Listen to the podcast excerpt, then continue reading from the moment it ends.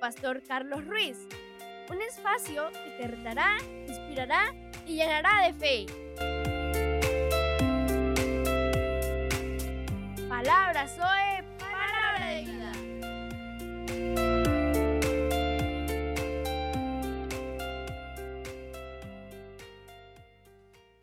Hola, hola, qué bueno estar nuevamente con ustedes. Vamos a iniciar el día de hoy hablando de un tema muy especial en la comunicación y es el arte de escuchar, la forma en que escuchas. Eh, la pregunta aquí podría ser, ¿hay alguna diferencia entre la forma como escucha un hombre a como escucha una mujer? En la relación de pareja es muy importante la forma como escuchamos. Podríamos pensar en este momento también, por ejemplo, quiénes escuchan mejor, los hombres o las mujeres.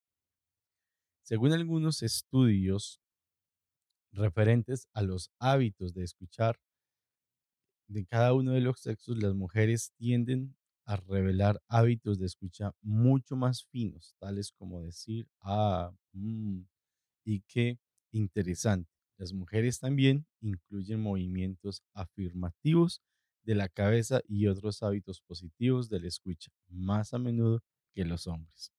Eso no quiere decir que exactamente sea la respuesta a la pregunta que acabamos de decir aquí, pero usted puede sacar conclusiones. Los hombres en general usan menos de estas acciones cuando están escuchando. Esto deja a las mujeres con una primer posición sobre los hombres en la forma en que escuchan es interesante entender, además, que los hombres y las mujeres quieren decir, es además lo que los hombres y las mujeres quieren decir por medio de su lenguaje corporal al escuchar difiere en gran manera, no siempre es igual. Cuando una mujer asiente con la cabeza y dice, ah, lo hace para identificar que está escuchando y entendiendo lo que su esposo le dice los hombres responden con sonidos al escuchar, mayormente para indicar que están de acuerdo. Generalmente cuando estamos de acuerdo vamos a decir algo así. Esto complica el proceso de escuchar. Generalmente el proceso de escuchar no es nada fácil, es un proceso un poco complicado. Si una mujer escucha con atención a su esposo, haciendo eco con mucho a, mm, mm, a indica con ello que está escuchando bien y comprendiendo su punto de vista. Luego, él descubre que ella no estaba de acuerdo con lo que él decía. El marido podría enojarse y acusarla de haber, ya, eh, haber ella señalado que quizás sí pensaba que estaba de acuerdo. Lo mismo es cierto en el caso de las mujeres. Si ella comparte algo con su esposo y él no le contesta nada verbalmente ni con ademanes, ella piensa que él no le está prestando atención. Y eso es lo más común en una relación de pareja. Ellas piensan que el hombre no está prestando atención porque no hay ninguna respuesta positiva. Simplemente hay que entender que el hombre está analizando, escuchando lo que ella le está diciendo, pero no hace ningún tipo de afirmación. Realmente es interesante entender esta forma de cómo escuchamos para saber realmente si somos escuchados en nuestra relación de pareja. Y ahí siempre está la pregunta o el dicho, como tú nunca me prestas atención. Es importante siempre entender que hay un paso entre escuchar y prestar totalmente la atención. Por ejemplo, las mujeres necesitan de ese tipo de reacciones de parte del esposo para sentir que las está escuchando. Así que los hombres nos tienen que trabajar un poco más, esa parte de hacer un poco más de, eh, afirmaciones con la cabeza, decir, oh, ah, ok, sí, estoy de acuerdo, para afirmar que realmente les estamos escuchando. Llega el momento en que ella se va a sentir cansada si no siente que está siendo escuchada. Algo más importante aún, la mujer que siente que no es escuchada también empieza a sentir que no la aman. esto sí que es interesante, o sea, siempre tenemos que entender esa parte. Una mujer que no se siente escuchada más allá se siente que no es amada. Las mujeres que sienten que no son escuchadas, se sienten que no es amada y por lo tanto, generalmente ella habla más fuerte y durante más tiempo eh, y hará mucho más fuerza en la forma de hablar porque se siente incomprendida, se siente que no es amada, que no es valorada en la relación de pareja. Entonces, la pregunta es cómo hablarle y cómo escuchar a la persona que amas, cómo hacerlo, cómo realmente trabajar esto. Eh, es interesante nosotros aquí plantearnos la idea de escuchar correctamente, ¿sí? De hacerlo mejor. Un consejo común es empezar hablando de asuntos que les da la facilidad de una buena comunicación, o sea, asuntos sencillos y ir profundizando poco a poco. Pero si hay malentendidos, enojos escondidos y mensajes indirectos, hablar no va a resolver el problema. Necesitan algo más allá de eso. ¿Qué necesitan? Necesitan aprender a perdonar, a sanar, a restaurar la relación. Así que es interesante caminar hacia la senda de una sana restauración de la relación de pareja. Es interesante que el lenguaje corporal cuando hablan y las acciones tienen un contexto, un valor en la vida de la persona, ¿cierto? Es interesante que el tono de voz generalmente refleja un 7% de lo que la persona está diciendo, de la comunicación, mientras que los ademanes reflejan un 38% y la expresión facial un 55%. Ahora que andamos tan distraídos con los elementos electrónicos, que andamos tan distraídos con las cosas que nos rodean, es muy importante aprender a escuchar y practicar el escucha con atención plena, que es mirar a la persona totalmente. Todas las reacciones del cuerpo y las expresiones emocionales son parte de la comunicación verbal. La postura del cuerpo apoya o niega el mensaje verbal. Las expresiones faciales son parte del lenguaje corporal. Así que estos tres elementos tenemos que tenerlos en cuenta en el proceso de una buena comunicación. Hay cosas que afectan la comunicación, barreras que impiden la comunicación efectiva. Claro que sí. Podemos hablar de algunas barreras que impiden la comunicación. Una gran parte de las conversaciones diarias consiste de mensajes eh, que son sencillos, que no son profundos y que no están llegando a una verdadera comunicación. Nos, estamos, nos acostumbramos tanto a usar estas frases que no nos dan, que nos damos cuenta de lo ofensivas que pueden ser, aquellas frases donde repetimos y se vuelven clics en nuestras vidas. Veamos algunos ejemplos. Y, por ejemplo, hablar, apúrate, afánate, haz esto, también generan esos procesos de decaída en la comunicación. Hay otros hábitos que destruyen la comunicación. Tú sabes que no debes hacer esto. Eh, eh, ¿Por qué hiciste lo mismo? Mucha gente recurre a la humillación y a pesar de saber cómo se siente, son eh, devaluados. La humillación, los juicios, las críticas, el avergonzar a la otra persona, esto va destruyendo la comunicación. No es una mala idea considerar que, mm, que se puede esperar de ti. A veces escuchar esa frase puede entrar en una mala comunicación. El doctor Hammer John Dodson cuenta de un juego en la que suelen participar los matrimonios. Él lo llama asesina de tu cónyuge. Este juego destructivo, el que participa generalmente el esposo, dice el doctor Dodson, trata de castigar a su esposa ridiculizándola y avergonzándola frente a sus amistades.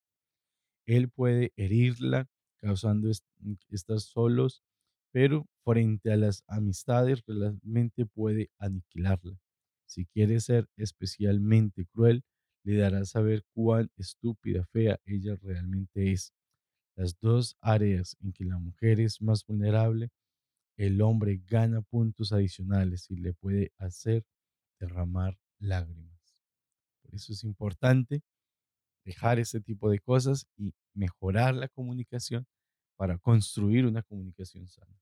Si pudiéramos enumerar una lista de aquellas barreras que destruyen la comunicación o, o estilos de formas de que hablamos que destruyen las relaciones sería innumerable. Hay, existirían muchas cosas. En este momento podríamos ver muchísimas cosas que destruyen la comunicación. Pero no puedes eh, entender que nosotros todos podemos trabajar hacia la mejora de la comunicación y de la escucha. No, no utilizar herramientas que destruyen, sino más bien usar reglas o, o principios que nos ayuden a escuchar mejor. Y vamos a, a desarrollar ahorita algunas reglas que nos ayuden a escuchar de una manera más efectiva y eficiente, a hacer buenos escuchas, a escuchar a nuestras, eh, las personas con las que compartimos nuestra vida. Es importante, como regla general, siempre mantener contacto visual. Es algo que nos olvidamos muy fácil, es una regla muy sencilla, una regla que nos están repitiendo constantemente, pero que la olvidamos. Toda buena comunicación empieza en un buen contacto visual. Si no desarrollamos contacto visual, vamos a perder todo proceso de comunicacional. Podríamos hablar de otra regla muy importante, prestar atención. En pocos minutos actúa como si nada más en el mundo importara, excepto escuchar a tu cónyuge. Bloquee tu mente a todas las distracciones. Inclínate hacia adelante en tu silla como si estuvieras pendiente de toda palabra de la que él o ella te quiere transmitir. Si quieres escuchar bien, presta atención. Tienes que apagar todo equipo electrónico, tienes que desconectarte de todo lo que te rodea y decidir escuchar con atención. Prestar atención no solamente a las palabras, sino a los sentimientos y emociones que la otra persona le está transmitiendo. Tercer punto, podríamos hablar de que actúa interesado en lo que estás escuchando. ¿Cómo así actuar interesado en lo que estás escuchando? Levante las cejas, asiente con la cabeza, esté de acuerdo, sonríe, ríete cuando sea apropiado o, o simplemente, oh, gracias. Acepte quizás que la conversación debe de, debe de ir en doble canal y que usted tiene que, como interlocutor o interlocutora, acentuar lo que la otra persona está diciendo. Salpica, eh, cuarto punto, podríamos hablar de tu atención amable con frases apropiadas que muestren interés y entendimiento. Siempre debe de estar bañada tu atención con ese tipo de cosas, con frases amables que realmente muestren interés y entendimiento. ¿De acuerdo? Oh, verás. Excelente, entiendo. Cuando tú dices esto, está poniéndote en el lugar de la otra persona. Hay algo muy importante también. Haz preguntas bien formuladas. Anima a tu cónyuge con preguntas adecuadas que realmente muestren su interés. A ver, lo que tú quisiste decir fue esto. Lo que yo estoy escuchando es esto. Estoy está de acuerdo. Estoy bien. Porque a veces escuchamos una cosa pero entendemos otro y comprendemos otro. Y la persona nunca quiso decir eso y nosotros lo afirmamos. Tú dijiste, pero es que tú dijiste eso. Pero fue lo que interpretamos, no lo que realmente dijo la persona. Escucha con empatía. ¿Qué significa esto? Escuchar con empatía. Pon todo tu corazón en la otra persona. O sea, escucha con empatía significa que hay que darle un lugar, ponernos en el lugar de la otra persona escuchamos con juicios, con contienda, escuchar con empatía nos acerca a la persona que estamos tratando de entender. Escuche algunos instantes más. Ese sería el punto 7 con este terminamos. Justo cuando pienses que ya ha terminado de escuchar, escucha 30 segundos más. A veces pensamos que la persona ya nos dijo todo lo que nos quería decir, pero quizás hay algo más, hay algo más que nos quiere decir. Ahora queremos que hablemos de un tema interesante también y el tratamiento del silencio. ¿Cómo tratar el silencio? Hablemos acerca de los matrimonios callados, aquellos matrimonios donde ya no hay temas de hablar. Hay personas que llevan años ya donde no hablan o lo que hablan es solamente en un nivel básico de comunicación. Historias en, el, eh, en que muchas personas simplemente cruzan palabras como hola, ¿cómo estás? Y donde no tiene ninguna interferencia el uno en el otro, donde no interfieren, donde no hay ningún tipo de relación. Eso es una práctica común en la comunicación entre muchas personas. Muchas personas tienden a cerrarse como lo hace la ostra, retirarse y negarse a hablar acerca de asuntos que obstaculizan la comunicación que cualquier otro mensaje o que obstaculizan los procesos de acuerdo entre la relación. Las mujeres usan el silencio más a menudo para cobrárselas por algún dolor o injusticia cuando lo han llegado a un punto de desesperación total. Pero es muy común también encontrar que hay muchos hombres que mm, latigan o castigan o que dañan la relación con un profundo silencio. Muchas veces es común encontrar la frase es que con esa persona no se puede hablar. Pero ¿por qué no se puede hablar? Porque siempre guarda silencio, un silencio que daña, un silencio que destruye, un silencio que generalmente va acompañado de dolor, de amargura, de ira y resentimiento.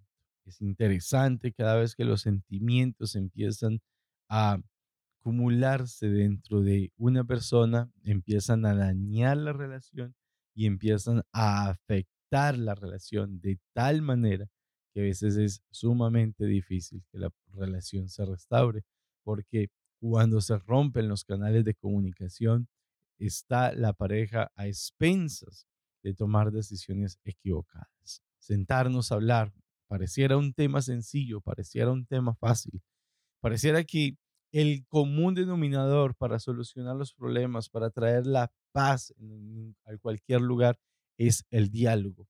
Lo conocemos mucho, hablamos de esto, decimos que no es que todo se soluciona hablando, pero la práctica del diálogo no es fácil. La práctica del diálogo no es fácil porque mucha gente usa el silencio o sabe escuchar mal o no escuchan con empatía, no escuchan con el deseo de solucionar el problema, sino que ahondan en el problema y destruyen la relación. Estamos nosotros hoy llamados a mejorar la comunicación, Dice la palabra que nosotros somos embajadores de y como embajadores de Cristo, un embajador habla, promociona bien el reino, el lugar donde vive, la región que está representando, como representantes. Y lo que hacemos aquí en la tierra, el Espíritu Santo nos lleva a que nosotros hablemos, a que nosotros seamos buenos comunicadores, a comunicar las cosas bien, a tratar de llegar a acuerdos. Tristemente, entre las personas que han depositado su fe en Dios, es común encontrar que les cuesta demasiado aprender a comunicarse de una manera correcta y adecuada. Les cuesta muchísimo una comunicación sana, les cuesta muchísimo hablar y entender a las personas y llegar a acuerdos. Simplemente los acuerdos nos van a llevar a mejorar las relaciones y a ser mucho más vulnerables en cualquier relación. Sabe, no sabe cuánto le agradecería su pareja, cuánto le agradecerían sus hijos si tuvieras un tiempo más para escucharles, si dedicara para escuchar sanamente las conversaciones, para escuchar lo que la otra persona te quiere decir. Si te preguntaras en este momento qué piensan ellos de ti, qué es lo que ellos te quieren decir, tu silencio muchas veces ha tratado. Ese es el momento de tomar la medida y decir, quiero hablar, quiero que nos comuniquemos. Este es el podcast del pastor Carlos Ruiz y bueno, estamos hasta la próxima. Bendiciones.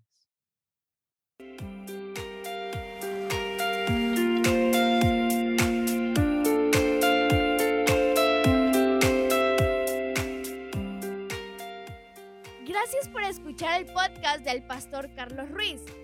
Anhelamos que te haya retado y desafiado. Si crees que puede edificar la vida de alguien más, compártelo en tus redes sociales.